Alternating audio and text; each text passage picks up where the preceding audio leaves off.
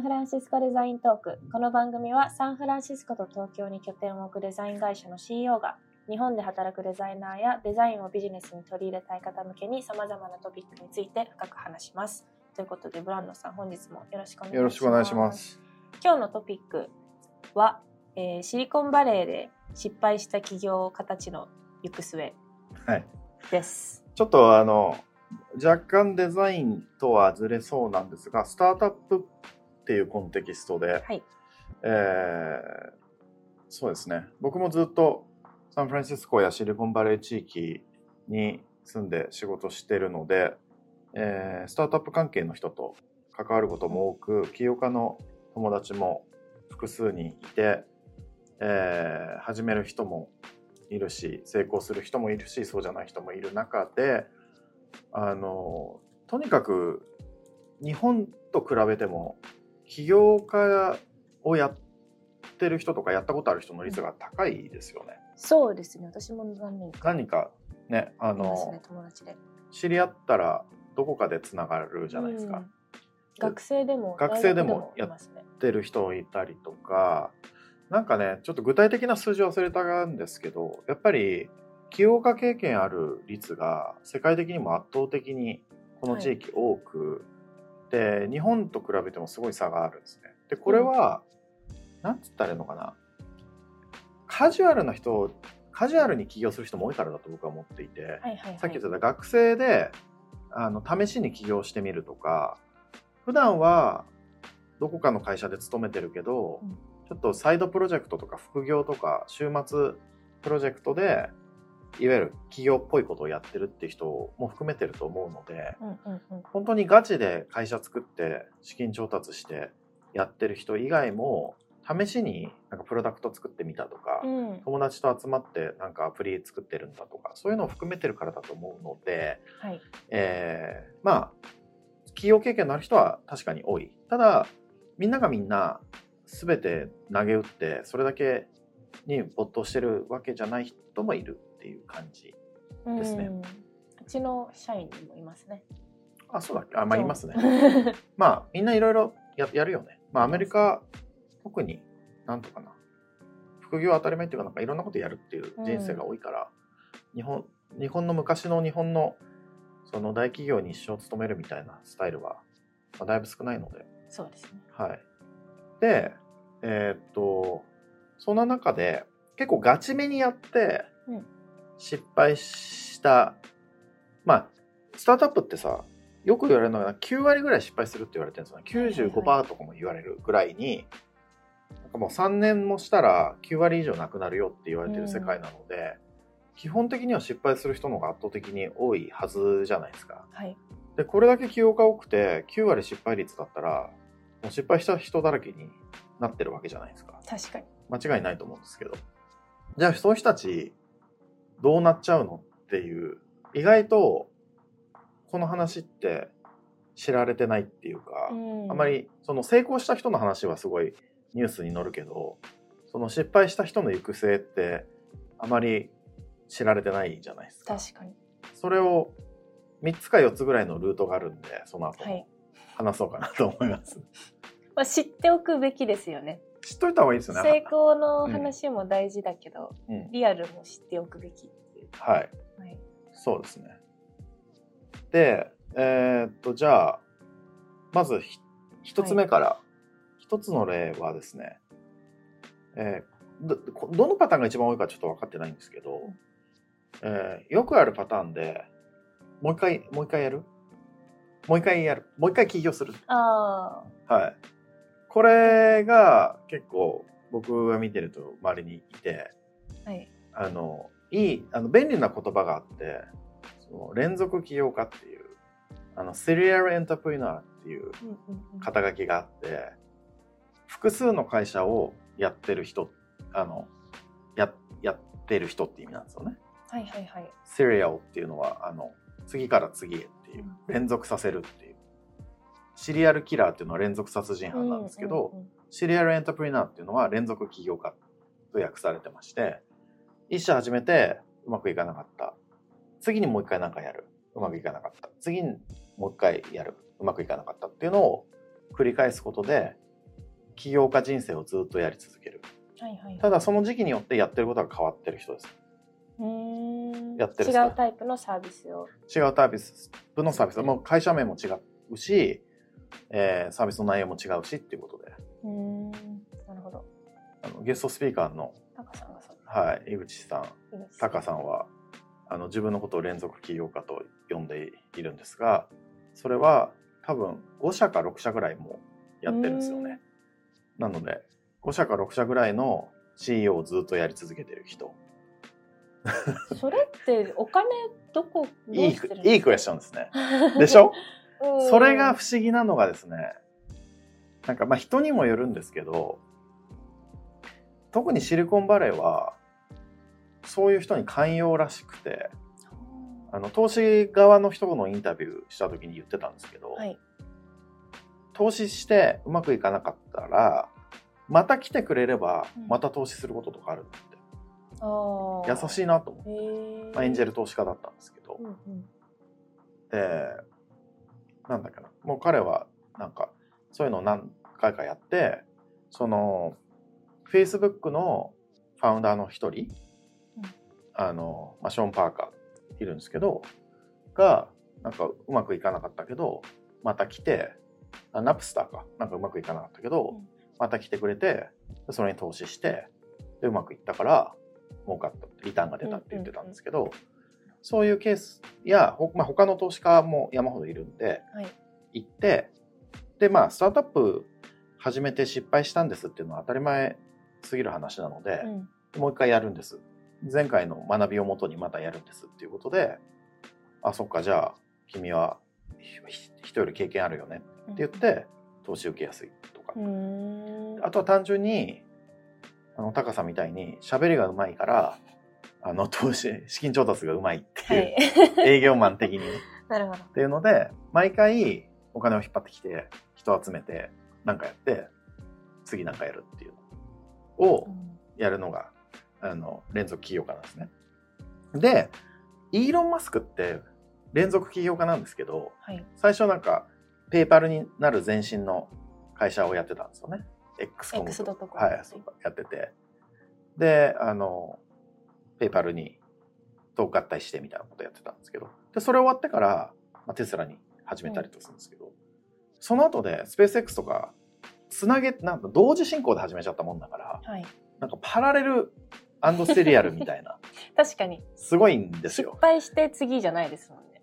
そうなんですよ。だからなんだろうな結婚と離婚を繰り返しながら一夫多妻制もやってるみたいな、そんな感じなわけですね。縦にも横に。はい。っていうことで、まあ彼も serial entrepreneur で、まあ、結構成功してるパターンの serial entrepreneur なんですけど、失敗しても serial entrepreneur はありなんですよね。うんっ。ていうケースが多いですね。あの、サンフランシスコに投資家が多いんですかね。多いです。多いから、必然的にそれができちゃう。できちゃう。できちゃう。うでそれも投資して当たった時のリターンが大きいから、ん。うんその当たり率が低くても成り立つモデルになってるんで、へー。10人投資して例えば8人失敗しても残りの2人が成功してくれると元取れるようなモデルなので、まあその失敗した8人入ったってこと自体はまあ良くないですけどそこまでその人生なくなるぐらいのダメージにはならない。みたいで再チャレンジがしやすいからそれをやり続ける人。ゆえに常に収入がそこから生まれるっていう、うん。なんかすごいすごいですよ。ハスラー。すごいですね。人のお金で投資してもらってそれで生活をし続ける生活をずっとするみたいな。プロフェッショナル紐みたいな。ではないんですけど。今、ありとあらゆる連続起業家を紐と呼びました。いやいやいやいやもう個人的な表現ですいません。えでも、わかりやすいです。はいわかりやすいです。よねまあそれだけ人から愛されてるっていう、うん。期待されてるっていうことなので。でまあよく言うんだよその成功した人も1社や2社 ,2 社失敗して当たり前だし、うん。僕もこれ3社目だからとか、あの、なんだっけ、その、それこそツイッター始めたジャック・ドーシーとかも、はいこれ 3, 3社目だしとか言ってたし、うん。あの、まあ、失敗するっしょみたいなことで、連続で、まあ、起業家を延々やる人はもう起業家しかやらないっていうケースあるんですよね。うんうんうん。そう。ここれが一つで。で、二つ目が、あの、似てるんですけど、人のスタートアップにジョインするっていう。うん。あの、ファウンディングメンバーとか。コファウンダー的に、そう、はいはいはいココファウンダー的に、ちょ、ちょっと後からっていう。うん。で、まあ、スタートアップやった経験があって、まあ失敗したんだけど、そこから学びがあるんでっていうことで、ファーストタイム、初めて起業する人とかにうん、一緒に、なんかパートナー的に入っていくっていう。やり方も、まあ、ありますよね。それは結構、なんだろうな。それこそ、さっき言った井口さんは、僕にとってはありがたいのは、なんとかそうやって起業経験が数回あるので、そこからの学びを教えてくれるんですよね。うんうん。こうやると、やばいよ、俺やばいとこ行っちゃったよとか、はい。こうしたことで崩壊しちゃったよとか、そういう学びを教えてくれるんで、自分が失敗して学ぶじゃなくて、ほその方が失敗して学んだことをうん伝授してくれれば、その失敗して学んだようなことが得られるっていうので、確かに。いい、いい価値が結構あると僕は思っていて。一緒に働いてるっていうかもうなんだろうオンラインとかじゃなくて本当に in person で喋れるといいですよね。でそうなんです。やっぱちょっと記事で読むとはだいぶ違う気がします。重みが。結構彼なんかは、サンフランシスコにいるときは、毎週末オフィスに来てお酒飲みながら話してます。そうなんですか？そうなんですよ。あの、こっそり。みんなには知らせずに実は。で、まあ仕事の話結構するんですけど、うんホワイトボードを使ったり。えー、あーあ。はいいつも落書きみたいなの書いてあるでしょ月曜日なんか残ってるのそれなんですよね。週末にそう、それやったやつなんだ。まあいろいろ教えてもらう。先輩に教えてもらう感じうんが、と、で、最後、っていうか、まあこれが結構シリコンバレー特有だなと僕聞いて思ったのは、はい。ほら学生とかで、まあスタンフォード大学とかエリートとかでも、その卒業する前ぐらいからもう起業する人とか、はい。した後もそのとりあえず自分のスタートアップ始める人とかいるじゃないですか。でこれって日本だとかなり勇気のある決断らしくうん。そのいわゆる就活ってある世界の中で人の会社に就職せずに一からもう卒業とともに自分の会社を始めるっていうのはエリートになればなるほど東大卒業して新卒で起業っていうのはかなりマイマイノリティ珍しいし、うん周りから見るとすごいえそんなことしてんの？みたいななんかもったいないかもしれない。もったいないや新卒カードを使いたい。まあ新卒カードっていう単語僕最近知ったんですけど 日本ではあるらしいはい。アメリカないんでね新卒っていう概念があんまりでほんとねそれがその卒業とともに、えー自分で起業するっていうのは、まあアメリカでもリスクリスクはリスクじゃないですか、はい。もちろん。そのエリートだから、その Google とかに入社すればそれなりに安定した生活できるんだけど、そうじゃ、それを選ばずに自分で起業するからリスクもあるしうん、その収入も少ない。でもそれをでやりたいことがあるんでやるじゃないですか。はい。で、それをやりやすい理由が一つあって、これ聞いた時になるほどなと思ったんですけど、それこそ GAFA みたいなテック、ビッグテック会社とか、それなりにあの成長したスタートアップ企業、テクノロジースタートアップ企業とかって、あの、常に新しいことをやり続けたり、イノベーションを起こしたりとか、うん新規プロダクトを作ったりするので、えー企業経験ある人を優先して採用するらしいんですよ。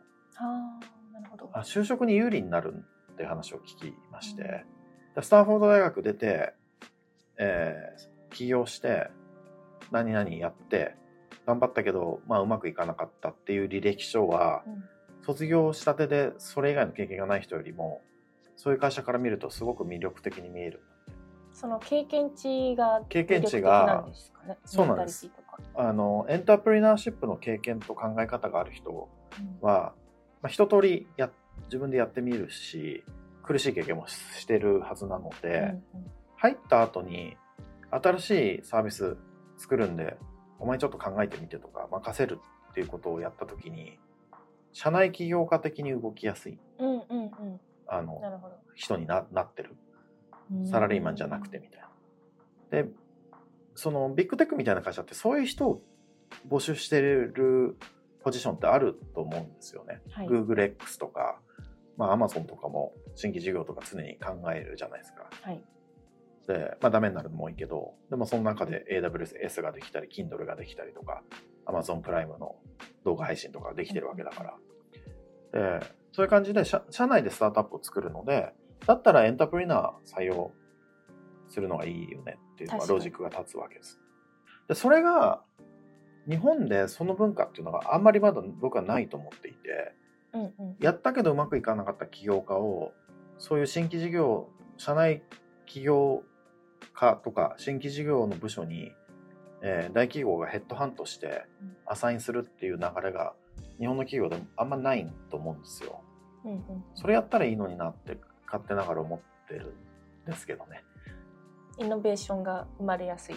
そそう、いや、僕が言うのもなんですけど、その、社内起業家を育てるための活動って、うんあの、 btrax としてもワークショップやったりとか、はい。そのデザイン思考のワークショップやったりとか、サンフランシスコに来て、起業家マインドを学んだりとか、ピッチやったりとか、リーンスタートアップ学んだりとかって、あの、数字もしてるけど、やってるじゃないですか。はいそれはそれで、あの、我々もやってて、やるべきだと思うんですけど、プラス、もともと起業家だった人を社員として採用して、そのチームに入れていくと、より活性化すると思うんですよね。んそういう活動がんうんなるほど。で、新しい事業を作るっていうのが、よりブーストがかかると思っているので、あの、なんだろうな。企業経験ある人、優遇しますみたいな求人とか、やってみたらうん面白いあり。ですね。理論的にはね 理論的には。ただ、どうやら日本の大きな企業って、いわゆる中途採用の方をうまく活かしきれない会社ってまだまだ多いらしいって聞くんですね。新卒で入った人を非常に、なんとかな、育てて、育ててて、そうそうそう、ううんまく、あの、カルチャー作ってって、社員として活躍してもらうのはできるけど、いや、うち中途の、なんか、扱いが下手なんだよねとかいうクライアントさんとかいいらっしゃって、途中で採用した人が活かしきれない。それはそのなんだろう。働き方が違うとかそういううん、カルチャーとマインドセットとあとは、うん、聞いた話だと会社によっては変な政治的な派閥みたいのがあってその変なんかおかしな和製英語でプロパー社員っていう表現があっプロパーって。て 聞いたことない。あのプロパーですよね。そそうプロパーいや彼はプロパーなんでとかっていうの聞こえてくるんですね。で僕も最初あれ何言ってんのかなと思ったんですけど新卒から入ってる人のことを言うらしいんですよで途中で入った人は中途って言うんですね。だから中途とプロパーっていう呼び方をするらしいんですけどこれ多分プロパーってあの英語でプロパーっていうなんていうかな、えーた正しい正しい。正式なとか正しいみたいな、公正なとかそんな意味じゃないですか、はいはだから正しく入った社員と正しくない写真正しくないっていう意味になっちゃいますよね。なっちゃうんだけどあそうなんだと思って。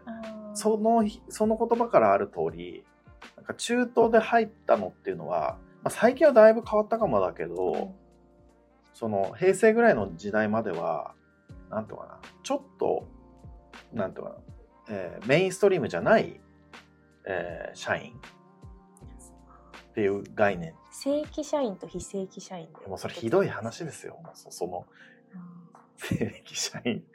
いやっていう感じがあるからそれで苦労してるんだったら元起業家の人が入ってくると余計に社内がうん。なんかざわつくっていうかうんうんうまく馴染めるかっていうカルチャーが馴染めるかっていうのが、まあ、チャレンジャーになるとは思いますが、まあ、そういう時代でもないんじゃないのと思っていて、うんうん。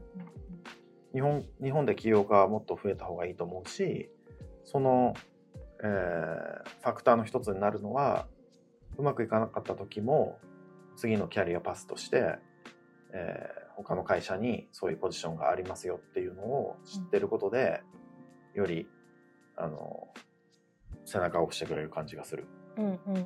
起業することに対して。いざとなれば生きていく方法があるみたいなことを知知ってればさ。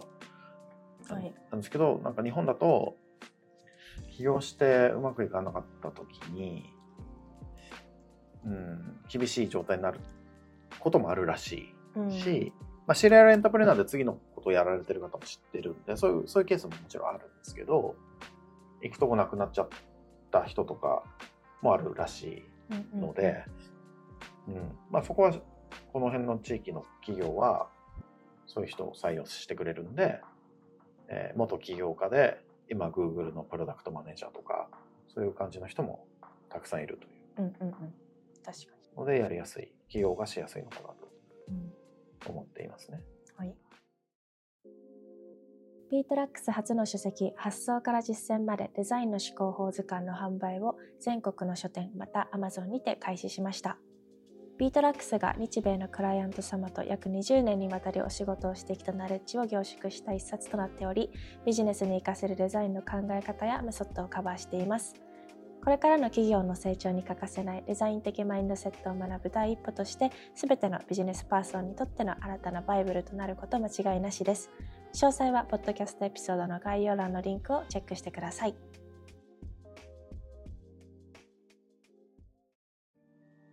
たまに Uber のドライバーでうん、俺も起業したことあるんだよねあっていうのはいたりいます。また次準備してんだよねとかいう人もいらっしゃいますね。ウーバーでちょっとお小遣い稼ぎしてる。そう、つなぎで起。業家。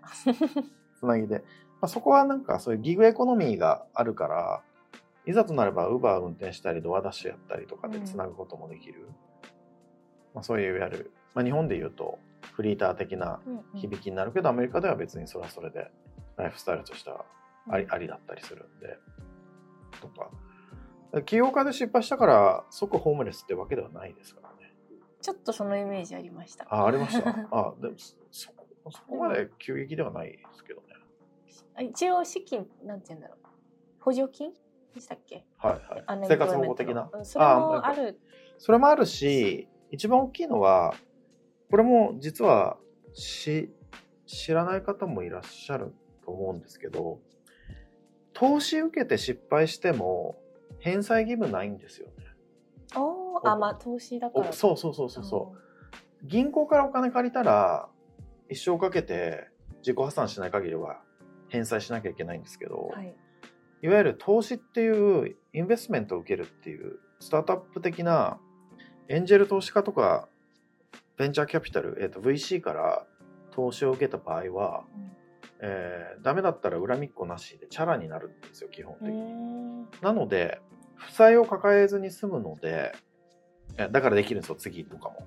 ハードルが下がりますよね。はい。ぜそうあのなんとかゼゼロになるので、うん。えーその借りた分が。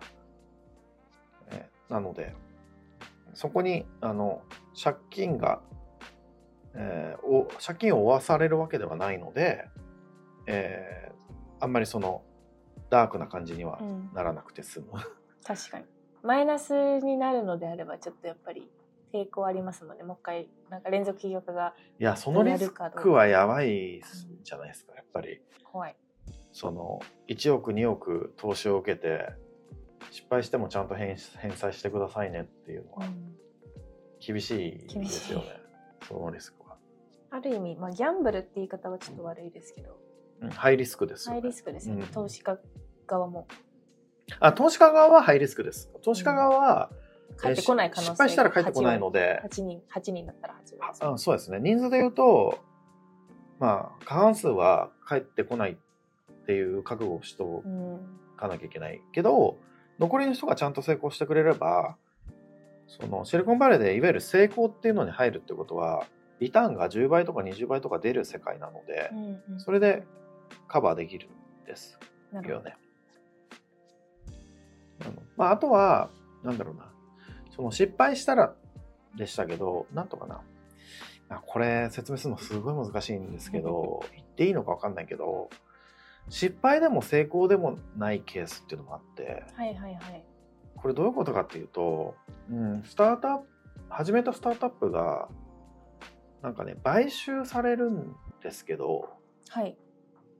あの、買収されると成功することが多いんですね。M&A って言って、うん。例えば、あの、1万円で株買ってたのが、100万円で買ってくれたら、1万円が100万円になるので、はい。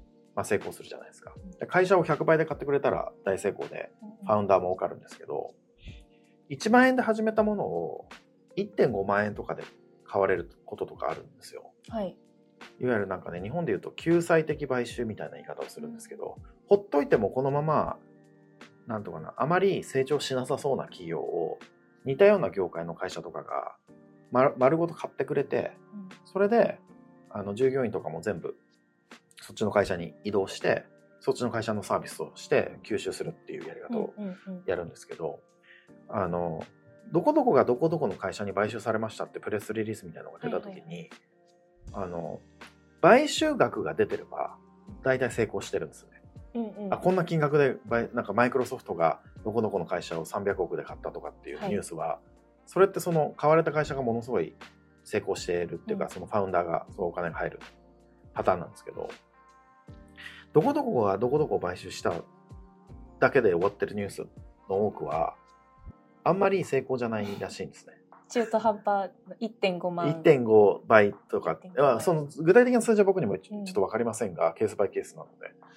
あのそうそそんなに爆発的に成功できたわけじゃなくて、うん。まあまあ、しょうがなく売ったしょうがなく買ったみたいな感じであの終わるケースがあって、まあ後々聞聞いてみるとまああれは成功のうちに入らないみたいな。あことを聞くこともあります。でそうなった時にその人が買われた会社の社員になったりする。んですけど、ねっていう。うん。まあ、そのなんかねそその中間層もそれなりにケースとしてはある。けど外から見たら成功したようには見えるんですよね。うんうんうんなんかその経歴とかにも successfully acquired by どこどこっていううん。書き方をするので。うん。まあその人のあのあれあれだかあらね。れ感覚ではいサクセスフリーだと思ってるので全然嘘でも何でもないのでその書き方は間違ってないんですけどいわゆるそのうんなんだろうなアンドロイドって会社が Google って会社に買収されたり、はい。YouTube って会社が Google っていう会社に買収されたんですけどそそれぞれの会社のファウンダーってものすごいお金持ちになったんですね。うん。すごいおお金で買ってくれたから。そういうのとはまた別でなんか指令とあまりあまり大きな派手なニュースにはならずにああそこの会社ってそういえばどうなってんだろうと思ったらあ今このグループの傘下に入ったんだみたいなんケースっていうのは、そのそんなに爆発的に成功しないタイプの買収でうん。その起業家もそこの会社の社員で働いてるっていうケースもあります、なるほど。はい、それ結構それなりの数ありありそう。ありそうですね。なんかそういうその中間層のリサーチってあんまりしないんでそうだよ、ね、超失敗したみたいなのか超成功したはよく見るんですけど間はあんまり知られてないかもしれないですね。なんか以前に数ヶ月前までうちでちょっとインターンしてたはい。学生が一人あのすごいそう投資とかに詳しいスタートアップとか投資に詳しいあの彼がいたんですけど、はい。その彼とかもああそこのスタートアップももう完全にリビングデッドなのであの売り切るかやめるかですねとか言って言ってたんだよね。すごい学生です、すごいんで口口が悪いんですけどなんかリビングデッドっていう状態があるらしくて、うん。まあもう拉致が開かないっていうか、うん。このままずっとやってても大して成長も見見込めないし大した利益も出てない状態ってリビングデッドっていうらしいんですけど、はいで次に資金調達をしようと思ってもなかなか調達しにくい。うん。だったらもう売っちゃうしかないってなって苦しくなって売っちゃってるケースっうんうん。ていうのがい今言った中間層の状況んなんですよ。景気が悪くなったり投資環境が悪くなるとそういうケースがどんどんどんどん増えて最近多分多い気がしますね。うんで大企業とかも買い時ですからね安く。確かにうん、これ以上もう資金続かないですとか次の調達困ってますっていう時に安安い値でもう売ってくれる可能性があるので、うんうんうんまあ、そんな感じであの起業家でうまくいかなかった場合は何かしらの居場所は ありますよという。頑張れ起業頑張れ起業家 頑張れ起業家、はい、だから閉まりましたねはい、はいじゃあありがとうございありがますとうございます。えーサンフランシスコデザイントークは番組に対する質問や取り扱ってほしいテーマを募集しています。番組概要欄にある Google フォームからお送りいただけますのでお便りお待ちしております。最後までお聞きいただきありがとうございました。次回もお楽しみに。